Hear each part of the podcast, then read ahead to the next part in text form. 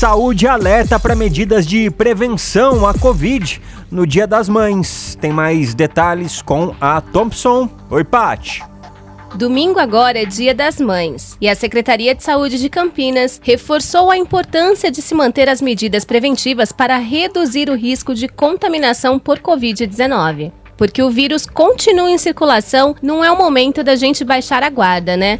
Mesmo que seus pais tenham sido vacinados, é preciso evitar o contato físico e manter o distanciamento. Isso mesmo, jovem. Além de usar é, máscara, lavar as mãos, utilizar álcool em gel, também é bom evitar aglomerações em espaços pequenos e manter os ambientes ventilados para vivenciar né, o, o, Dia das Mães com riscos é, menores. Um outro cuidado a ser tomado, segundo a vigilância, é com a compra de presentes, viu? Então é, deve-se dar preferência por compras online, mas, né, no caso, se você for comprar em loja física, é, deve-se buscar é, horários de menor movimento né? Porque o momento é de prevenção, né? E vamos é, reduzir os riscos de contágio da Covid. Combinado?